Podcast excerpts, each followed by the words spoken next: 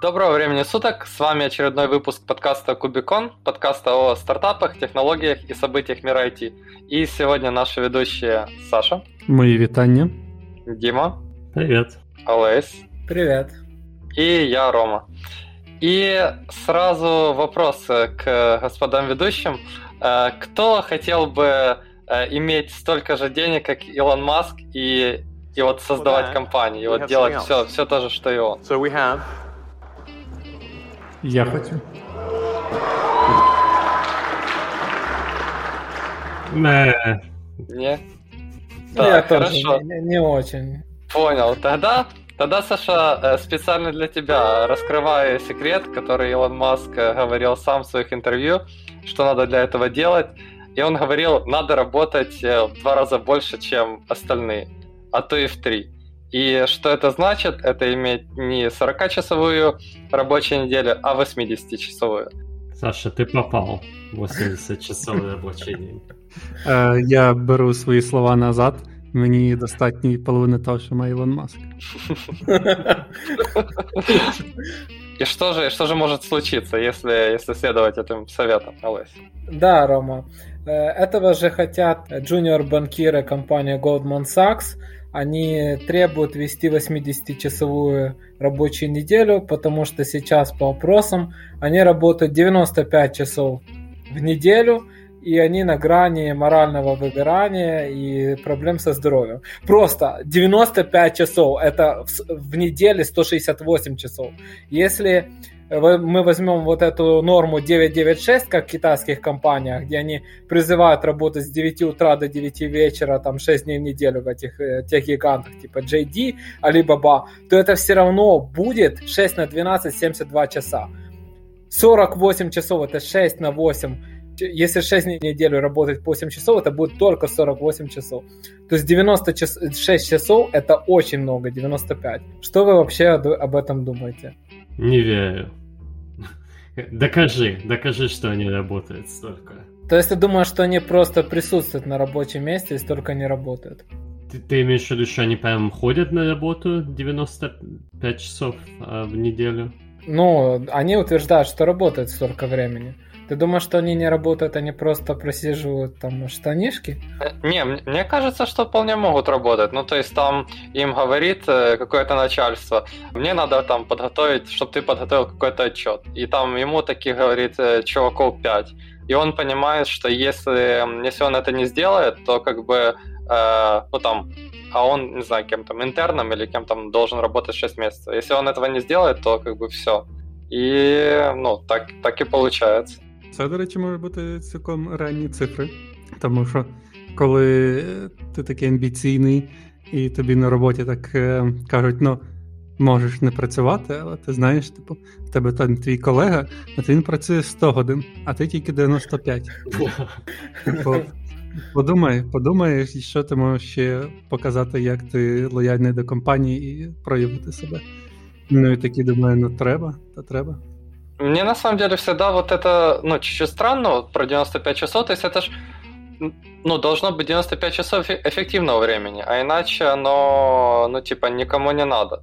То есть можно ли эффективно работать 95 часов? Вот э, у кого-то получалось, вот кто сколько там максимально в неделю работал или в месяц? У меня самого жесткого это было 18 ночных часов в течение недели И при, при этом еще была там нормальная работа, ну это типа онкол. Ну, это было довольно жестко. А це онкол ти реально на онколі сидів, чи е, ти щось працював так? Ну, то есть я решал 18 часов, ночью я решал Мгм. э, проблемы. То есть это, получается, это могло бы быть там три таких эпизода за ночь, там, ну и несколько таких ночей подряд. В общем, ну, целую неделю. Ні, ну але типу можна не безперервно, все-таки полегше чуть-чуть. Ну да, то есть ты сделал, пошел спать, потом опять хоп-хоп-хоп. И как у тебя, Лейс, после этого физическое и моральное состояние? Ты знаешь, э, неделю нормально, то есть это есть такой накапливается стресс. Если там две недели подряд, это уже довольно жестко, или три недели. А если одну неделю, то ты как бы перестраиваешься быстро на этот режим спать и, и вполне. Ну, бо, чесно кажучи, я, я от попрацюю, якщо на вихідних якихось, то все, я наступний тиждень варений як рак. Мені треба там не знаю, день відпустки брати як мінімум, щоб відновитися, то і більше. 60 годин ну, максимум. Ну, конечно, зависит от работы, мне кажется. Понимаешь, то есть что значит 95 часов в неделю? Сколько они выдерживают на этом, на, в таком темпе? У меня вот такой вопрос. Потому что если это больше, чем несколько месяцев, как-то не верится. Ну, наверное, потом они бомжуют где-то в Калифорнии, как вариант. Mental burnout и все. А, По-моему, э, вроде в статье где-то указывалось, э, Олесь, не видел, там месяц или два месяца или три месяца, сколько они там работали. Ну, это, это те, которые первый год работают сейчас на Ага. этой работе, вот они такое говорят. А еще вот я вспоминаю, я как-то работал э, на стройке, а потом на складах. И вот так, ну, то есть я начинал с э, 8 до 5 на стройке, потом с 6 до до 10 вечера на складах. И потом я еще помню, какую-то взял халтуру на выходных э, на каком-то переучете. Ну вот я помню, две недели подряд я вот так почти постоянно работал, и, честно говоря, физически работа была изматывающая, но ты хорошо спишь зато. Вот. Ну а с моральной работой, в смысле с такой умственной работой, если ты, то это намного тяжелее. То есть я думаю, я, вообще не представляю, как это можно э, работать э, так много часов головой. То есть реально ты устаешь и мозги не варят. Ну да, то есть у меня где-то такое же чувство. Мне кажется, что, ну, э, типа неделю, да, можно, наверное, так проработать. Особенно, может, если, если тебя еще и зацепило то, то, чем ты занимаешься, прям так сильно. Я себе могу представить. Но если там, типа, тебя еще, может, и не очень цепляет, и ты прям устал, то, ну, даже месяц, мне кажется, так это очень, очень тяжело. А, а ще уточню, що ем, ну, по, по інформації, що це працюють не в всіх відділах Goldman Sachs, а якраз які займаються Merchant Acquisition, м, тобто супроводжують е, зділки. Ну і в них там є походу час, до який вони мають це зробити. Тобто, якщо вони не вкладаються, тоді буде дуже погано, тому вони стільки працюють. А в інших там щось по 45-60 годин. Ну, хорошо, смотрите, а мы на самом деле говорим только об одной стороне медали, а с другой стороны, вот человек, вот этот молодой аналитик, он приходит в этот Goldman Sachs, и там, допустим, на какой-то там обычной работе он, ну, я не знаю, там по меркам, чего там, Америки, там 30 тысяч в год может зарабатывать, а в Goldman Sachs он, он, он так поработает, допустим, год или два, и будет зарабатывать там 200 тысяч долларов в год.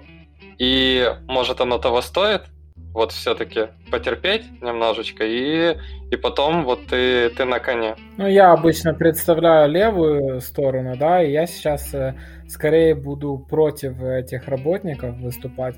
Как бы это их выбор, как строить свою жизнь, да. Кто-то будет работать 40 часов и остальное время либо там тратить на семью, либо учить какие-то языки, либо заниматься там альпинизмом, а, либо строить свой бизнес. Если ты бизнесмен и работаешь столько часов, это оправдано. А если ты наемный работник и, работаешь, грубо говоря, э, в неурочное неоплачиваемое время, это твои проблемы. Ну, я, я просто к тому, что я вот сейчас думаю, у меня на самом деле прям какой-то жалости к ним особой нету, потому что, ну, это просто их выбор, и я полностью понимаю их мотивацию. То есть они хотят, типа, быть успешными, ну, да, успех, он, типа, за просто так не дается. І звідти дуже багато в політику йдуть. Багато і європейських, і американських політиків. От вони професійно приходять з Goldman Sachs. Как вы считаете, должна быть компания какая-то ответственность за, за это, или пускай э, работают сколько хотят? Да не, как Рома сказал, какая ответственность? Это личный выбор. И сейчас, ну я понимаю, если б, м, как бы не было выбора, сейчас же ж много рабочих мест, где не требуется такой работы. Ну вот я знаю по, как бы по своей работе, в принципе, это личный выбор каждого. Я думаю, большинство людей 95 ч- рабочих часов не работают. Ну, кто-то работает чуть больше, кто-то чуть меньше. В зависимости от этого, может, и карьерный рост чуть по-другому. Ну, суть в чем, что у людей, у людей есть выбор, зачем, зачем отнимать. Але думаю, на місці Goldman Sachs я би все-таки щось робив. Просто досить е, можна загнати людей чисто фізично. Їм треба, щоб там хтось зловив якийсь інфаркт чи інсульт на робочому місці. А так, ти їм закрив доступ на вихідні, до комп'ютера, все, хай йдуть розважають, ну там відпочивають. Так що я би щось на їхньому місці все-таки робив. Ну, не знаю, Саша, звучит, конечно, как ты совсем крайний случай описал. Ну, то есть я больше с Димой согласен. То есть зачем, зачем забирать? Ну, типа, если не нравится, то не работает. Они же пока не как в Японии, Ось, мне вот интересно, потому что в Японии там же история есть о том, что люди прям умирают на рабочем месте от переработки. Ну, это близко, то есть, э, может, сейчас таких случаев нет, э, но как бы не каждый человек может выдержать такой ритм. Я здесь соглашусь с Сашей, что Э, да, это личный выбор каждого человека, как работать, но есть и репутационные возможные последствия для компании, когда у тебя такой имидж, что ну, люди что-то делают, например, умирают от переработок, то это негативно влияет на твой имидж в обществе. Это могут быть потери репутационные. А ви чули в Іспанії хочуть перейти на чотирьохдневний робочий тиждень? О, я в Іспанії. Е, я теж б махнув. Який би ви собі день взяли? Пятница обязательно. Пятница. А я б середу.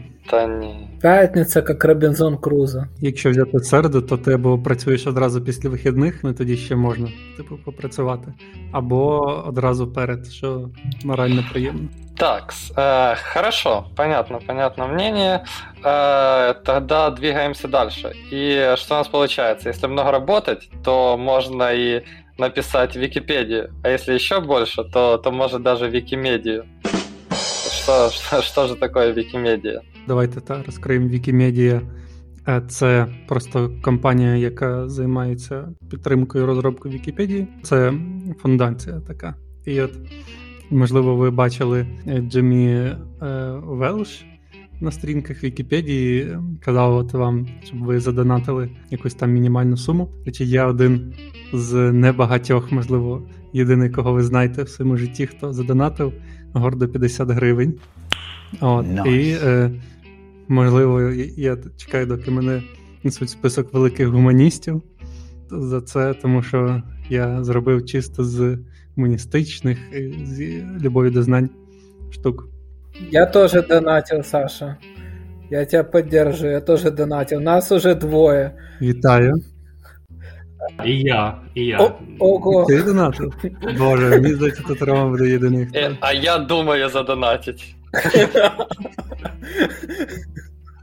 Але бачите, все-таки донатили мало. Вікімедія думає, як розвиватися, як е, там гроші на якісь е, сервери додаткові. Нужно більше золота. На якісь додаткові сервіси і отримати якийсь невеликий продукт. І вони придумали: давайте якийсь зробимо для великих компаній додатковий сервіс е, поверх Вікіпедії. Вони кажуть, давайте ми зробимо нове API, і там компанії, які активно користуються даними Вікіпедії, зможуть їх отримувати дані від нас в більш зручному вигляді через це нове API. Ми будемо підтримувати е, кращу модерацію. Це будемо їх видавати в зручному форматі. Плюс е, часто компанії якось там автоматично перевіряють ці дані. Ми будемо робити там, не знаю, може якийсь е, там факт-чекінг цього, видавати там в потрібному форматі з потрібною швидкістю. Тобто зробимо все, щоб великі компанії змогли забирати дані максимально для них зручно. Ну, то за це ми будемо з е, них е, брати ну, якусь невеличку мзду. Вот. І в мене тут питання, як ви до таких ініціатив? То з одного боку, Wikimedia була абсолютно ем, компанія, яка на донатах і ніяких з бізнесом відношень не мала. Тепер хоче розвиватись і отримувати якесь бабло. Як ви до цього ставитесь? Я бы немного оспорил все-таки, что у них не было отношений с бизнесом, они просто не были формализированы, но практически все большие компании информационные полагались на Википедию в той, в той или иной степени.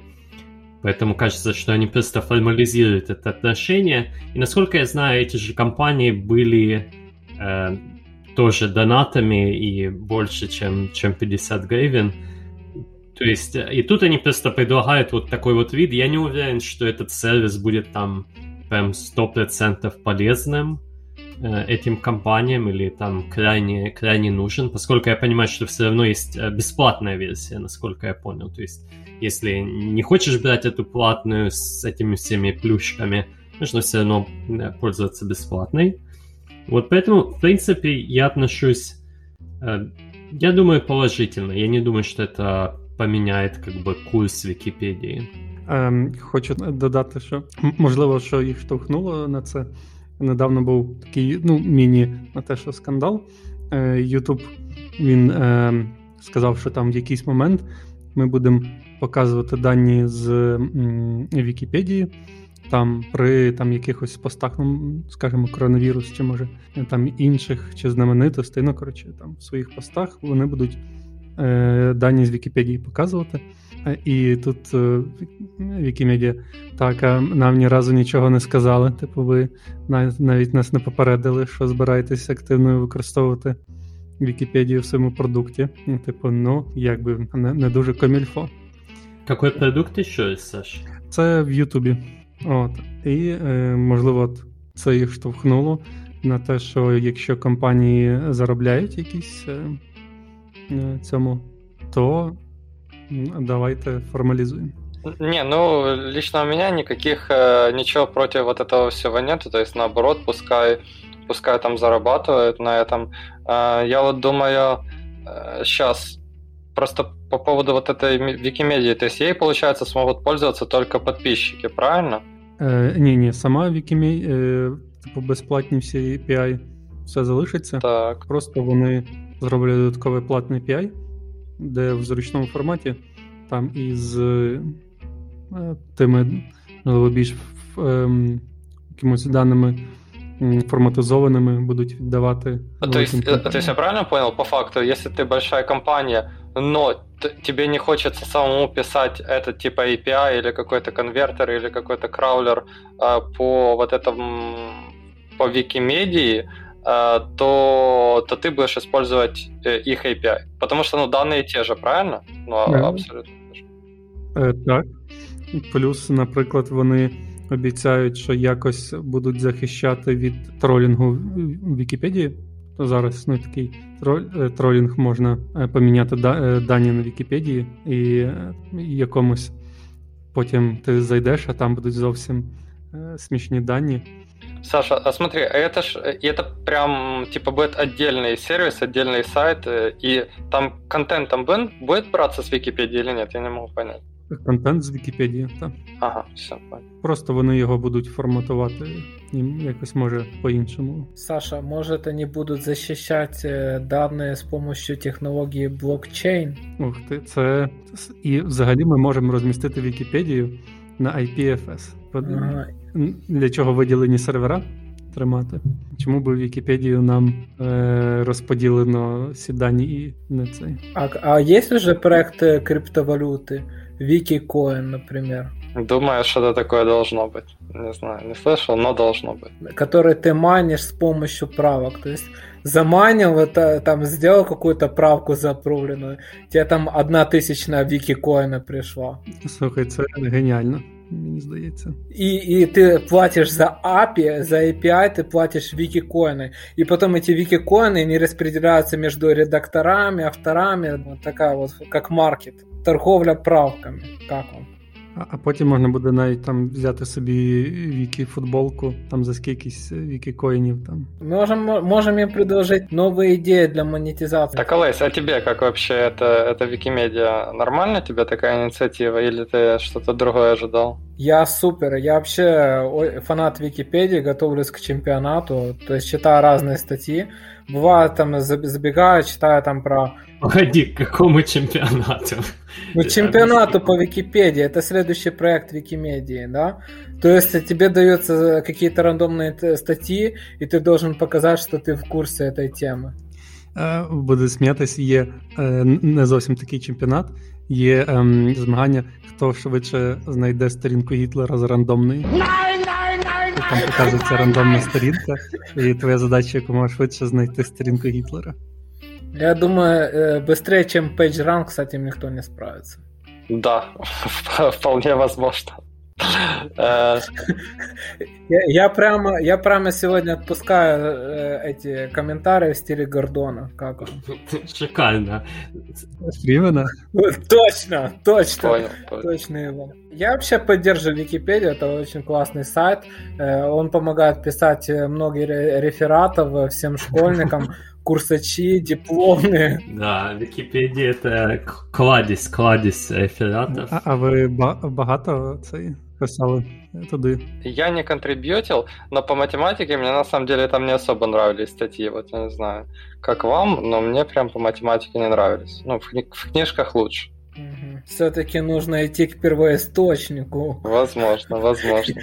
А ты, Саша, контрибьютил? Та, е, у мене там мабуть, найбільше це відстань Хаусдорфа.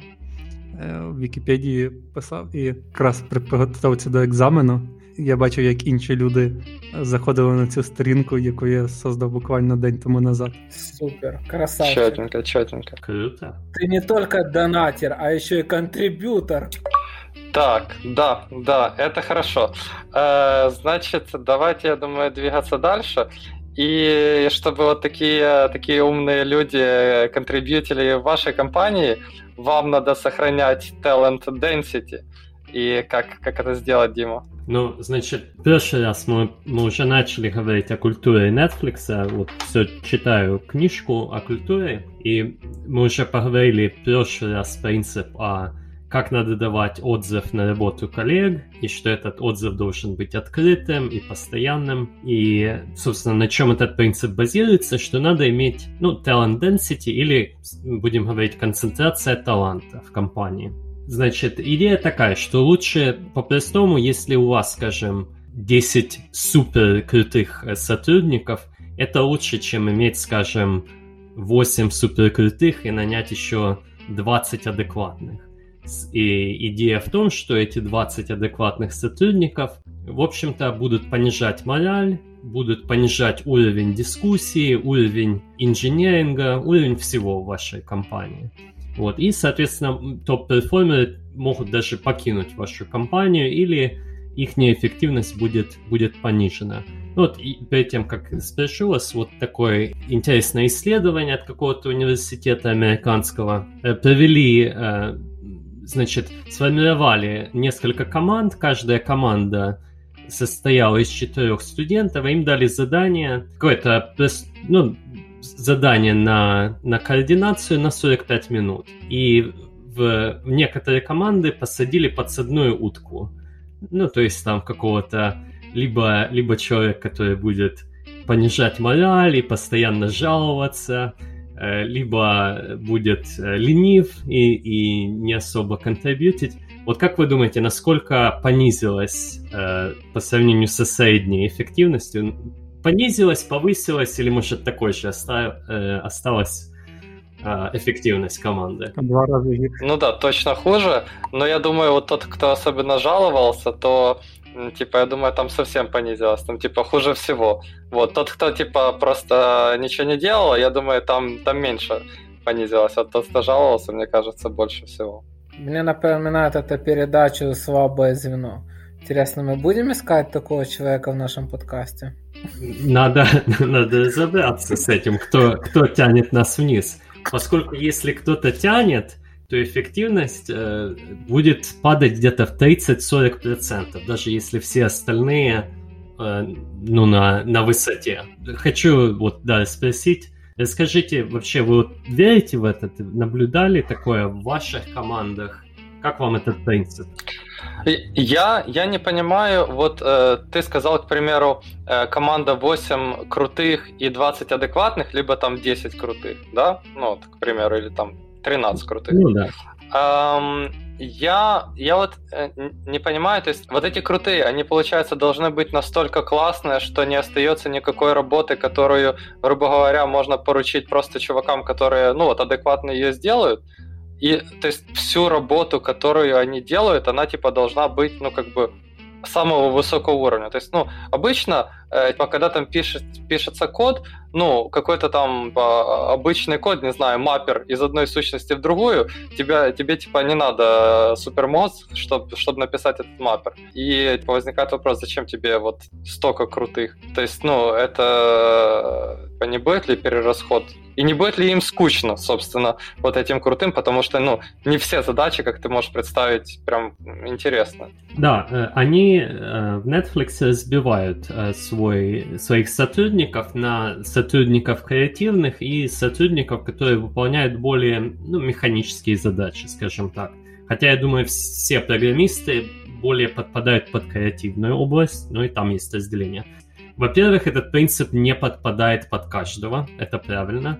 Но со стороны Netflix они считают, что их основной бизнес это, собственно, и медиа, и программирование это области достаточно креативные. Ну, в особенности медиа, и программирование тоже в какой-то степени креативная область. И в этих областях они считают, что этот принцип работает. Насчет того, что ты говоришь, да, такой интересный момент. Я согласен, что и в программировании есть а, есть таски, которые менее интересные, но это скорее не должно ли это соответствовать с карьерным ростом больше, чем с э, талантом человека. То есть, грубо говоря, ну, даже талантливым джунам им надо расти на чем-то, поэтому у меня, ну, как бы я таких людей знаю, вот супер талантливые, но они как бы начинают на менее интересных тасках и, в принципе, в принципе, довольны, поскольку получают опыт, и для них это новое. Я согласен с э, этой культурой.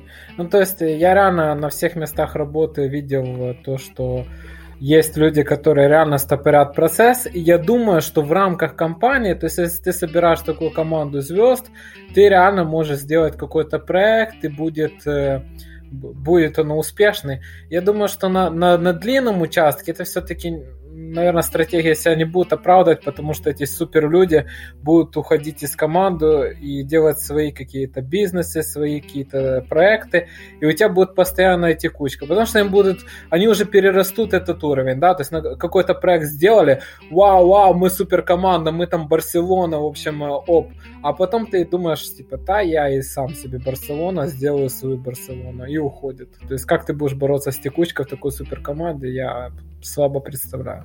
І і в мене ще два питання до, до цієї методики. Перше, де взяти стільки талановитих. Мається на увазі, це це прям е, супер талановиті, то тоді їх дуже мало. Може там хватить там для пари компаній, а, а далі. Очень або дорогі. дорогі. Звідки їх брати?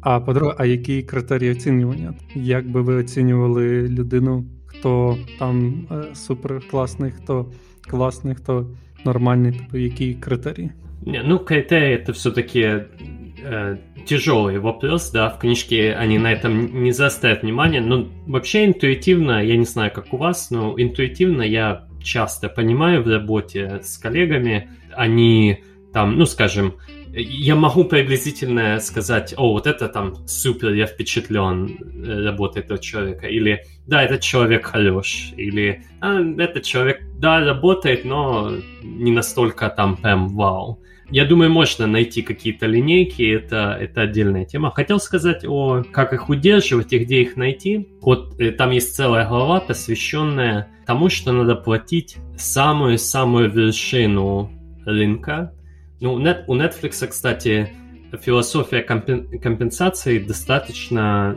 другая по отношению с, с, с разными компаниями. Если вы посмотрите, сколько платят э, сотрудникам Netflix, вы действительно можете убедиться, что платят очень много и платят именно в зарплате.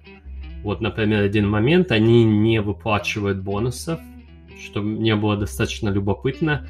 Вместо того, они этот бонус просто добавляют к зарплате, чтобы человек не, не переживал, не было какого-то субъективного бонуса. Они считают, что если человек супер талантлив, он и сам разберется, как доставить максимальный, э, максимальный импакт и не привязывает его к каким-то показателям для того, чтобы человек как бы ну, переживал и для этих показателей заточивал э, свою работу. Поэтому, да, пытаются, собственно, платить просто эм, э, топ-топ маркета, и э, во всяком случае в этой, в этой книжке они проповедуют такую, э, как бы такую идеологию, что каждый человек, во-первых, они э, как бы encouraged people, э, сейчас уже перешел на английский язык, они э, поощряют людей говорить с, с рекрутерами и узнавать, какие зарплаты в рынке, приносить эти зарплаты обратно к своим боссам и говорить, вот я могу получить такую-то сумму в другой компании. Пожалуйста, повысь мне к этому уровню. И это тоже работа менеджера. Узнавать, особенно для каких-то уникальных сотрудников, которые вот реально там...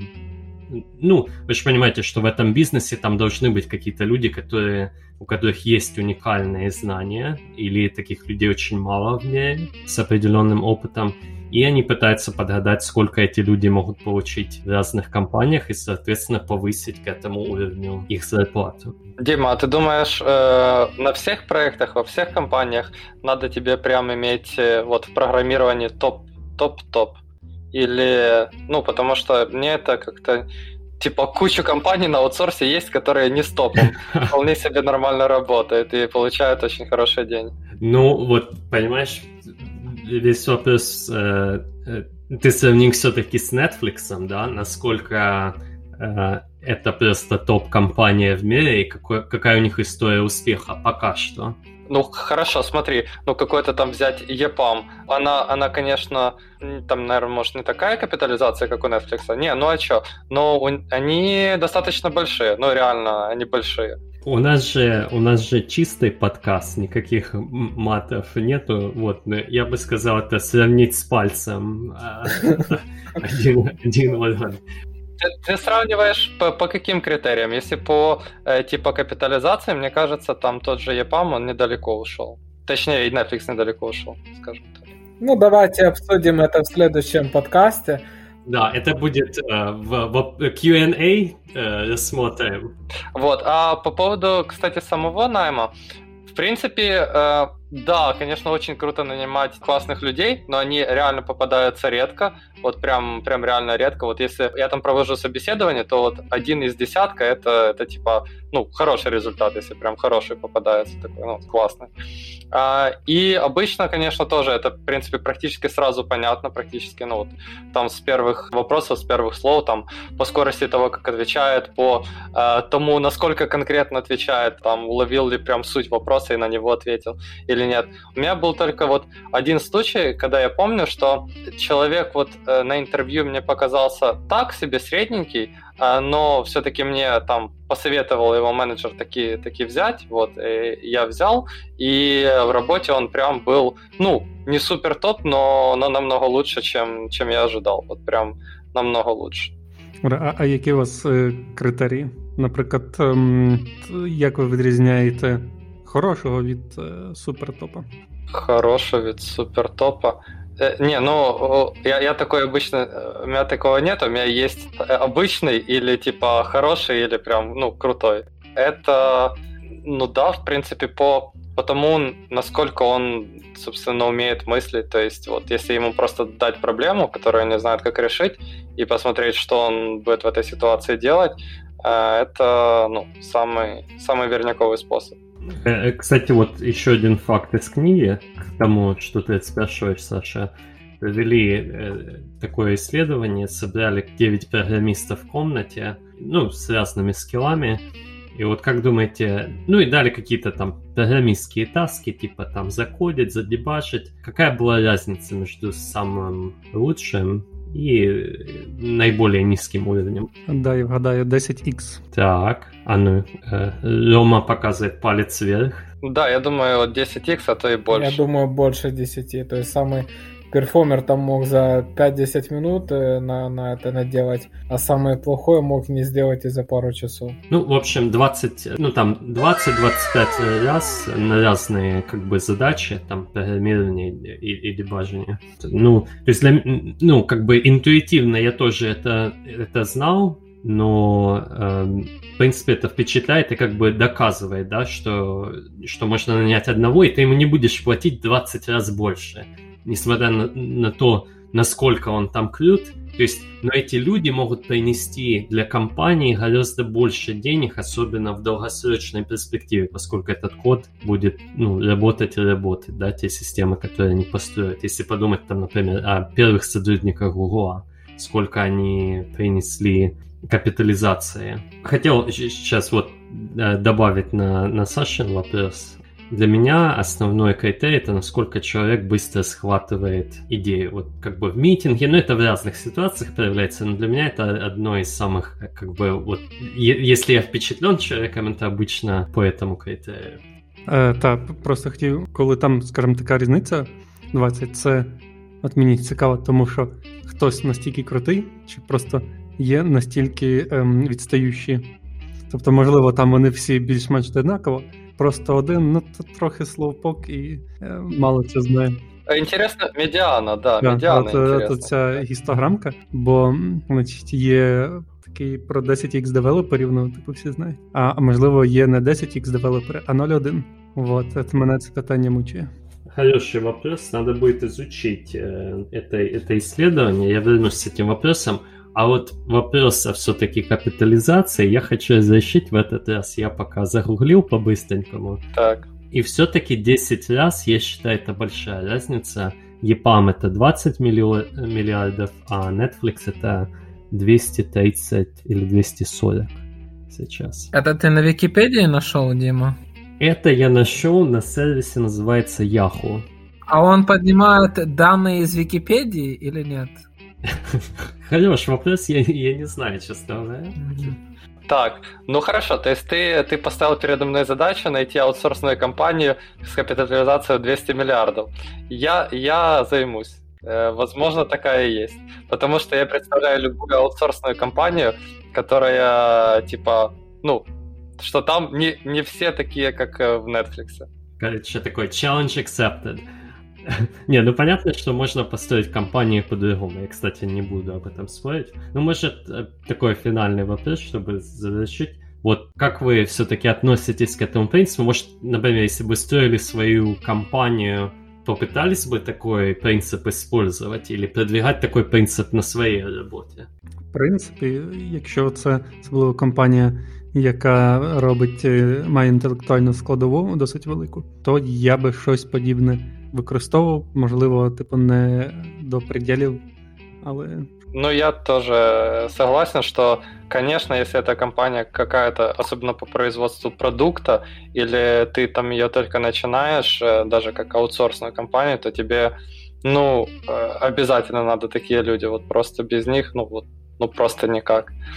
А вот дальше, дальше вопрос. Дальше, возможно, и не обязательно все такие нужны. В рамках компании это может и работать, но в рамках общества тебе надо трудоустроить как можно большее количество человек. Я думаю, эту модель нельзя распространить на все общество. То есть она может на Netflix и на еще какие-то пару компаний будет рабочая. Ну, я согласен, не все могут получать э, top of the market, и- м- мне, в общем, идея это понравилась, и мне в особенности понравилось наблюдение о том, что ну, надо смотреть за общим уровнем команды, и этот уровень может легко понизиться даже, даже с одним человеком. Вот мне кажется, это один из самых таких прагматичных выводов. Я такие ситуации наблюдал, и если вы работаете в команде и такую ситуацию наблюдаете, ее лучше корректировать. А, а что в таком случае делать? Каким образом корректировать? Ну, хм, тут варианты разные, но, наверное, наверное, два самых простых это либо э, работать с этим человеком, чтобы по- повысить его квалификацию. И, и на самом деле такое обратное тоже бывает. Я не знаю, эта книжка не упоминала. Мне кажется, я наблюдал достаточно часто обратные ситуации. То есть человек, не такого высокого уровня, да, но как бы когда общий уровень команды высокий, и они хотят к этому уровню подняться, у них уровень повышается. Иногда бывает, что это невозможно, и надо следить за этими ситуациями. Возможно, этот человек не самый лучший как бы фит для, для вашей команды. Это же не обязательно значит, что у них плохой скилл, просто работа не подходящая. Поэтому, если ты в своей команде такого человека не видишь, что э, исключение, метода исключения, понятно, кто это, да? Четко, четко.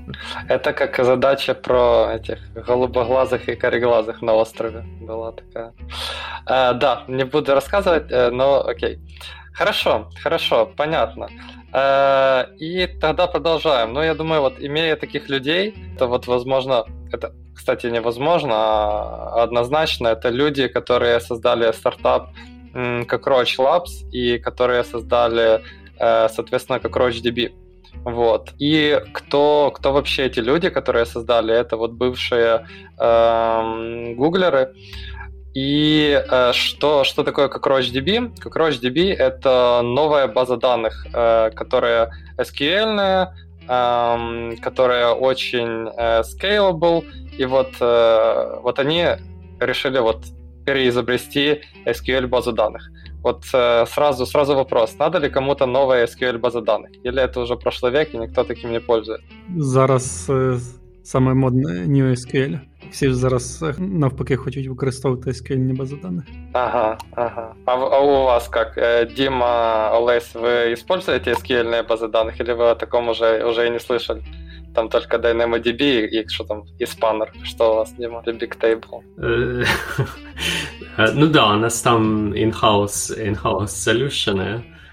Вот, но в принципе они не так сильно от, отличаются от э, SQL. Угу. Ну, я для продакшена использую практически только реляционные базы данных, там Oracle, Postgres. И я доволен абсолютно этими базовыми данными, нечего сказать. Угу. Смотри, а, тогда, тогда давайте обсудим вообще, для кого, для кого создавали вот этот как CockroachDB и в чем его глав, главный прикол.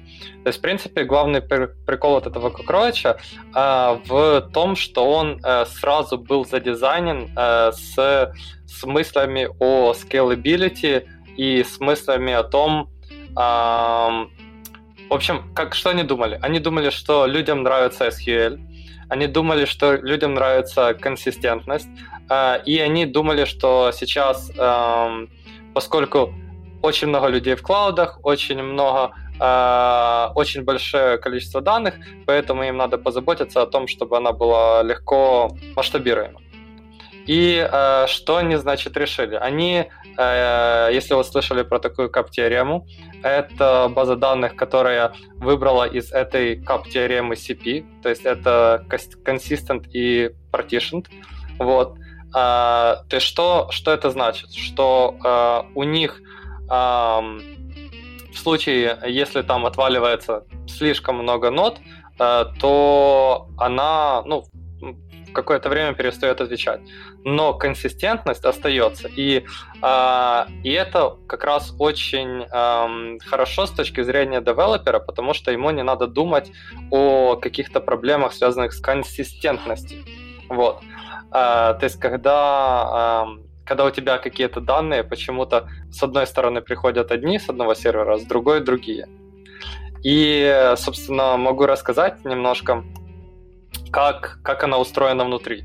А, обычно вот эти Postgre, э, там, Postgre э, база данных, э, там как она устроена? Там, в принципе, есть э, табличка, и если тебе надо сделать какой-то шардинг этой таблички, то есть ее разделить на несколько кусков, ну, по количеству данных, э, то, насколько я знаю, тебе надо либо это делать ручками вообще, то есть там писать на уровне application, к, к чему обращаться, либо там есть плагины, разные extension. А, что, что делать как RoachDB? У CockroachDB э, все данные на самом деле они хранятся э, в как key value. То есть ключ это в принципе э, как primary key строчки, а value это собственно сама строчка. И э, вот эти ключ value они объединены э, такими небольшими рейнджами. Рейндж — это набор вот этих key value, э, которые не превышают 512 мегабайт. То есть что это значит? Ты создаешь табличку, она в одном типа рейндже, этих key value, потом ты добавляешь, добавляешь строчки, когда эта табличка э, становится больше 512 мегабайт, создается еще один range. Вот. И вот, вот эти рейнджи, key value, они реплицируются, между серверами, для того, чтобы, если один сервер упадет, ну или вообще пропадет, чтобы э, типа durability сохранить.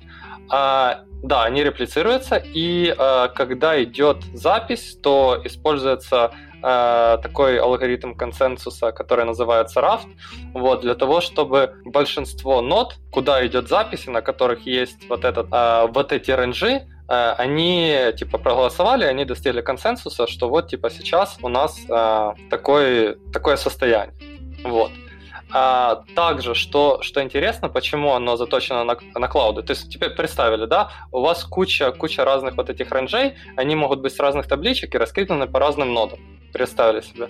И э, теперь как же, как же, типа, понять, где что находится, и как, как вот, типа, когда ты обращаешься к базе данных, типа, как, как оно поймет, где что находится. А, вот тут тоже, как Роч подумали, и они как раз очень удобно использовать с разными лот-балансерами, потому что, когда ты обращаешься к любой ноде, как RoachDB, эта нода знает, где находятся данные э, на каких серверах, вот, и она, если ты обратился не на тот сервер, где эти данные лежат, она перенаправит запрос на нужную ноду, и, соответственно, оттуда возьмет нужные данные. Ну вот, вот где-то так. Э, в принципе, могу еще рассказать про то, как, как она все-таки остается, ну вот, э, хоть немножко available э, и при этом consistent. Но, может, у вас есть какие-то вот пока вопросы к тому, к тому, що розказав? Там в мене одне питання велике. Тобто, ем, яким чином вона є SQL досі базою даної? Тобто, як от все це в неї реалізовується? Типу, бо схоже на K-value.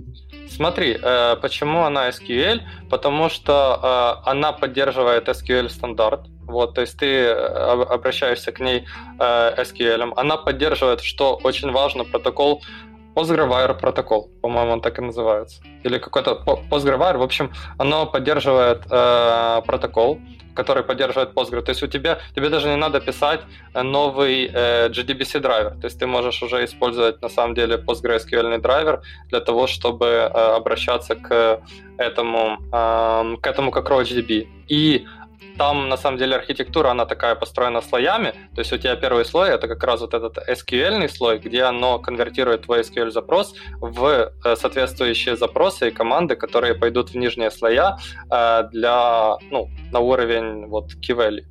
Это, я так понял, больше всего такая cloud-based э, база данных, да? То есть это не для своего домашнего сервера, а именно для облачных провайдеров. Да, то есть тебе, э, ну, в принципе, для облачных провайдеров, или если тебе нужен прям очень, э, очень много данных хранить, вот, да, и тебе надо при этом куча серверов, и тебе при этом не хочется заморачиваться с DevOps, то есть она в этом плане очень такая DevOps-friendly, то есть там минимальное количество приседаний требует, там буквально ты запускаешь базу данных, пишешь там э, там как Roach join, и, и все, указываешь, типа, куда ты джойнишься, и, и, вот, и вот у тебя уже кластер. Э, и, и да, и она и на мультиклауде ее э, можно достаточно легко задеплоить. И, что очень важное тоже, э, поскольку у нас сейчас есть куча GDPR, ну, типа вот этих privacy законов, у них есть такая функциональность, как хранить определенные данные в, типа, определенных геолокациях. То есть это, это очень важно при вот этих GDPR, эм, GDPR законах. Тебе уже это встроено на уровне базы данных, то есть тебе самому не надо придумывать, как, как бы мне хранить так э, данные германцев в, э, в Германії. Вот, это вже сделано за тебе. Добре, а якщо я тепер візьму запросик і ці дані, які кожен знаходиться локально, якийсь агрегований SQL запрос зароблю? Чи не просяде він по перформансу настільки, що я буду рвати на собі волоси?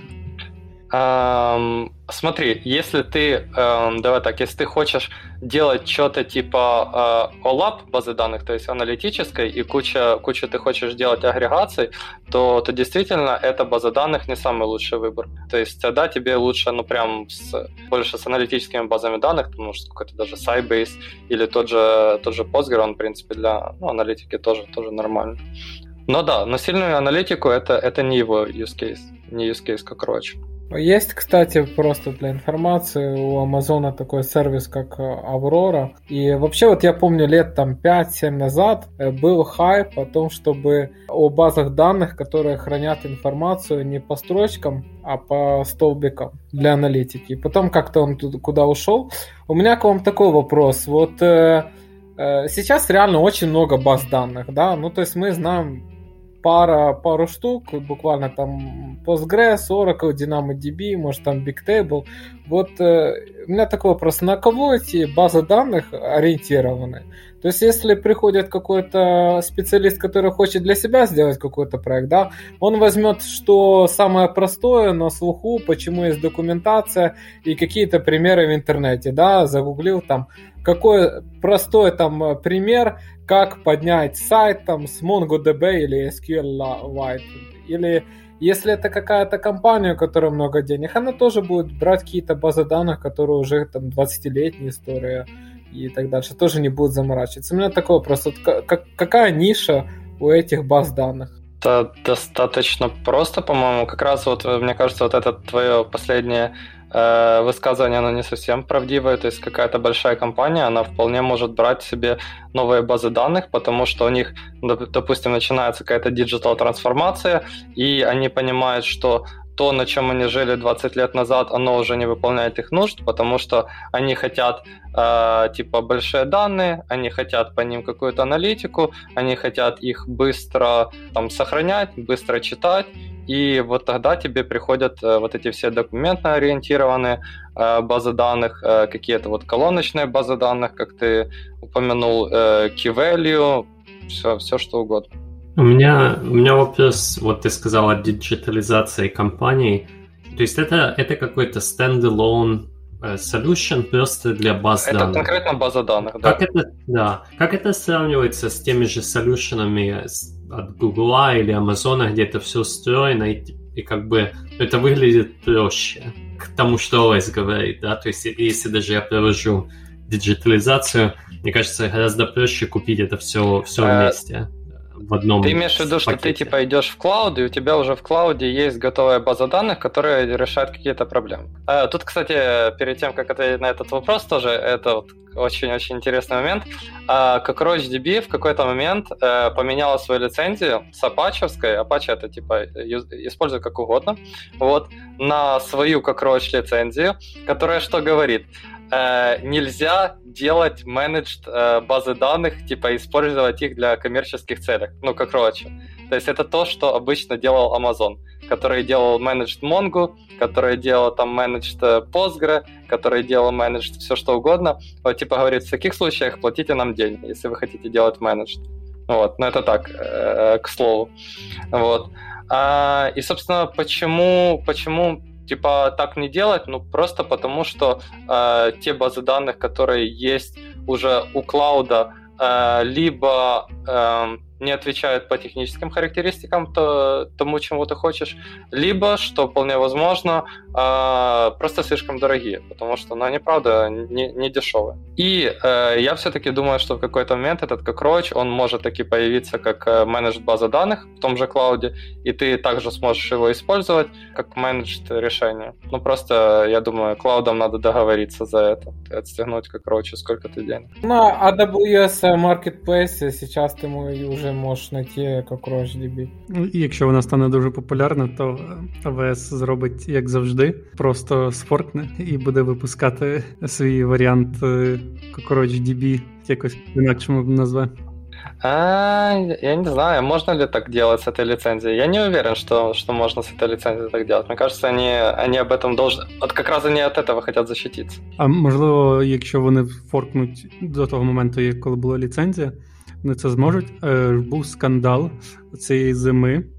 Якась компанія, теж, яка робила свій продукт, е, теж походу базу даних. Вона сказала, вона не хоче, щоб АВС її копіював і юзав, змінили ліцензію. АВС каже, без проблем. Зробили форк, і тепер е, вони форкнуту версію постачають і туди патчі, йдуть, юзають. І типу, що їм зробиш, в принципі, все по закону. Э, ну, может, может. Ну вот, э, да, вот такая, вот такая на самом деле интересная база данных. Прям, вот действительно, у меня единственное, что останавливает от, от того, чтобы, ну так, где-то ее попробовать, это ну, особо use case у меня такого не было, то есть такого количества данных, э, типа, сейчас на проектах нету, и то, что действительно она, ну, так сходу, сходу недоступна у клауда, потому что, ну, обычно все решения сейчас на клаудах построены. А ви зрозуміли, чому е, вони, походу, Cockroach називались? Нет. Тому що, мабуть, база даних, яка здатна пережити ядерний удар. А, точно, точно. Но они, кстати, да, они очень-очень хвалятся своей э, резилиенси, вот устойчивости. Как раз, как раз таки да. Хорошо, тогда, если нет вопросов, будем на этом завершать. А, и у нас есть вопросы от наших слушателей. Да, Лось? Да, очень э, несколько фидбэков мы получили относительно того, как правильно мыть яйца. Вот, и хотелось бы на эту тему еще сказать, что в Голландии э, используют такое специальное блюдо, как э, длинное яйцо называется, вареное, такое яичный омлет. То есть а, разделяют желтки и белки, желтки вот в центральный такой цилиндр, белки вокруг этого цилиндра э, складывают и варят и у вас получается такое длинное цилиндрическое яйцо. Это еще с э, более давней традиции, то есть используя раньше бамбуковые палки, производили такие яичные рулеты. И мы вот видим, что так, такой большой интерес э, об IT-решениях в области производства пищи и вообще гигиены. Мы расскажем в следующих выпусках о том, как э, Билл Гейтс применяет свой талант для решения проблемы с водой чистой и также будем рассказывать о э, новшествах в э, агропромышленности. О яйцах будем рассказывать или нет? Это самое главное, скажи. Яйца будем мыты. Конечно. Да, я еще раз скажу. То есть, э, если вы покупаете яйца в Европе, их нужно обязательно помыть, потому что они не мытые. А если вы покупаете яйца в Штатах, то они уже приходят мытые. То есть, их нужно хранить в холодильнике. И, то есть, если вы хотите хранить яйца в своем холодильнике, это еще раз очень важно, чтобы бороться с термонолиозом, либо храните их в э, таком лотке, да, то есть не перекладывайте их в лоток холодильника, а в закрытом лотке. Либо если вы хотите их переложить в лоток холодильника, нужно предварительно помыть свои яйца. Четко, четко. Я надеюсь, э, все это усвоили. И на этой замечательной ноте будем заканчивать наш выпуск. И всем спасибо, всем пока. Пока. Пока.